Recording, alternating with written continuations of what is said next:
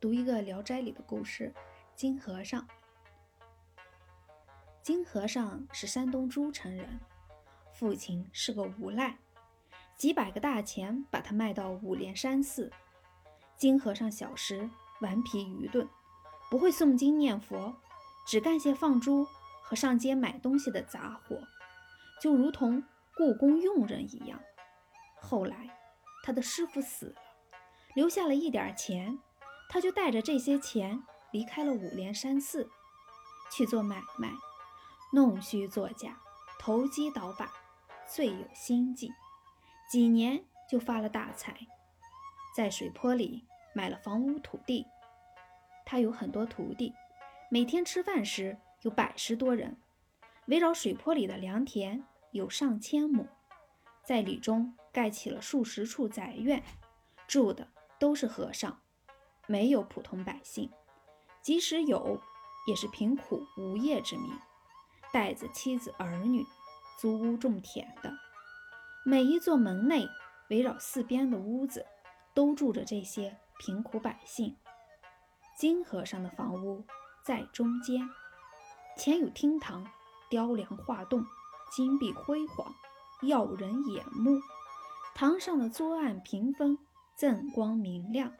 可以照人，后面是卧室，绣花的门帘和帐子，气味芳香扑鼻。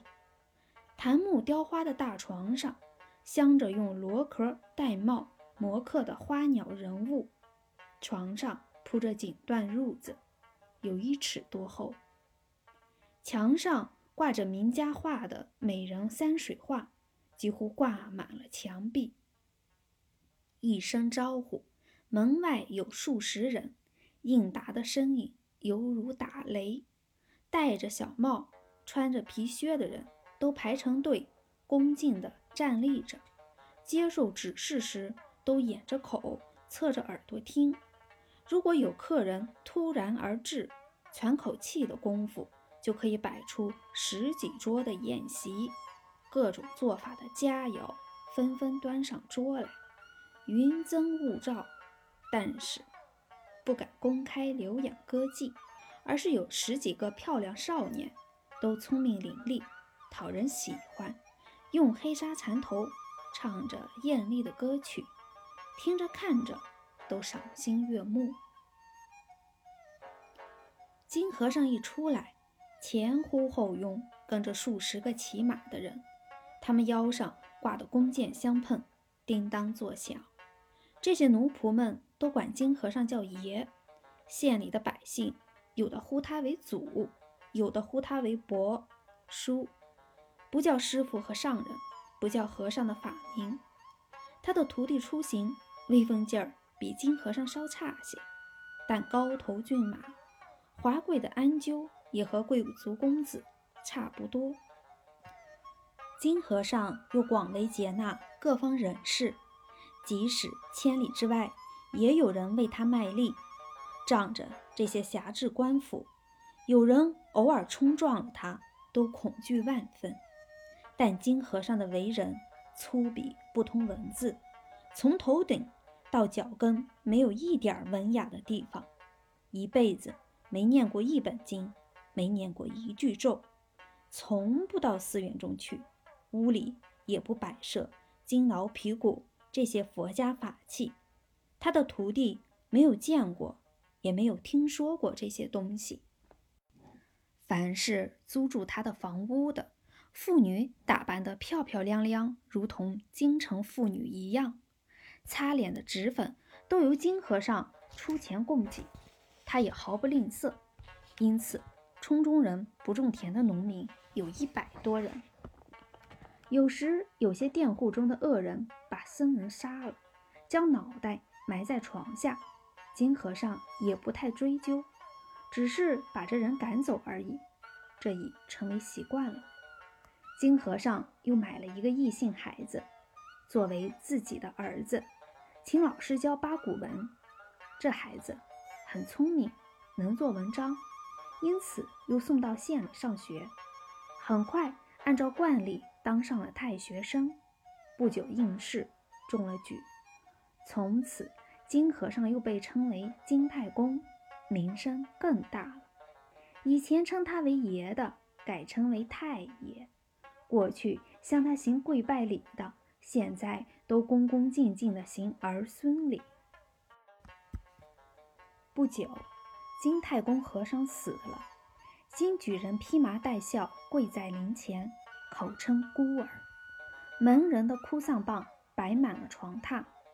在灵帐后面小声哭泣的只有举人夫人一个人而已。士大夫的夫人们都穿着盛装前来吊唁，车马轿子把道路都堵塞了。出殡那天，高大的灵棚一个接着一个，招魂灵幡遮住了日光，殉葬的纸人纸马等都用帛装饰，车马仪仗有数十件，纸马千匹，纸人百个。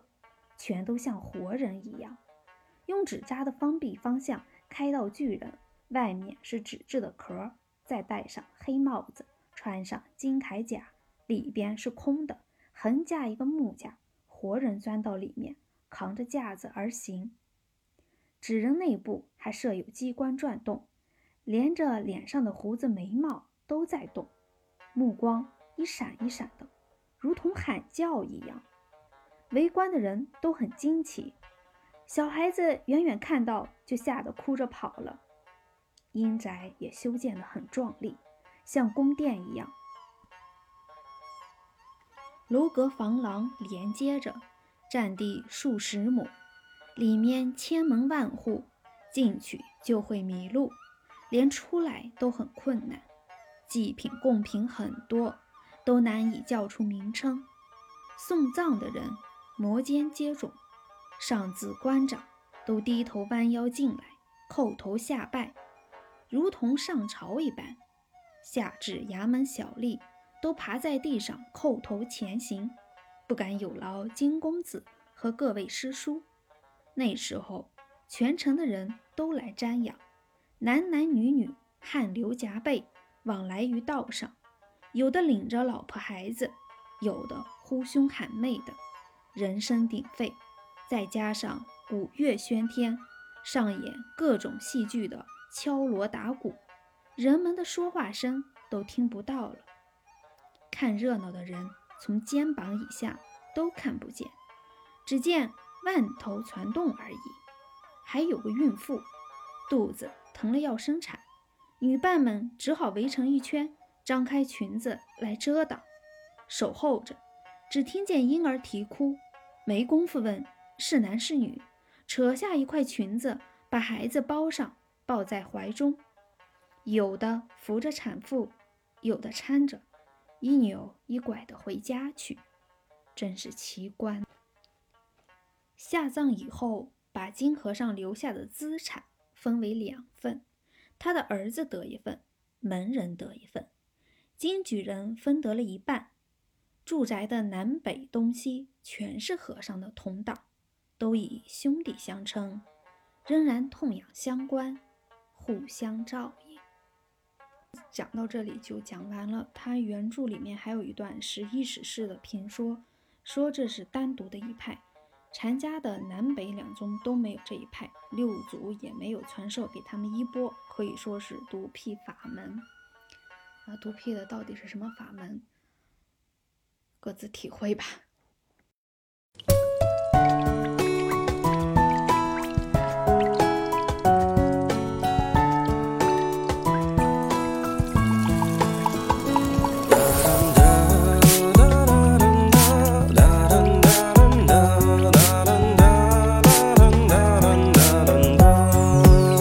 你看那似月樱花又落满地，可我偏偏不信命怕今生一切都是那天注定，破千一回多年佛不连心，却让我走入绝境。那我沉默只为换一份安宁。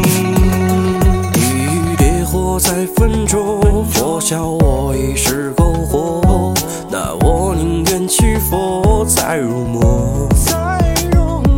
这世间蹉跎，红尘如魔，佛又能奈我何？佛你未曾升天道，不料世间的纷扰。你说善恶有报，却不见这人间的美好。佛你未曾见分晓，来灭我一身狂傲。哪怕一生煎熬，也对天狂笑。你看那寺院樱花又落。偏偏不信命，哪怕今生一切都是那天注定。佛前一跪多年，佛不怜心，却让我走入绝境。那我沉默只为换一份安宁。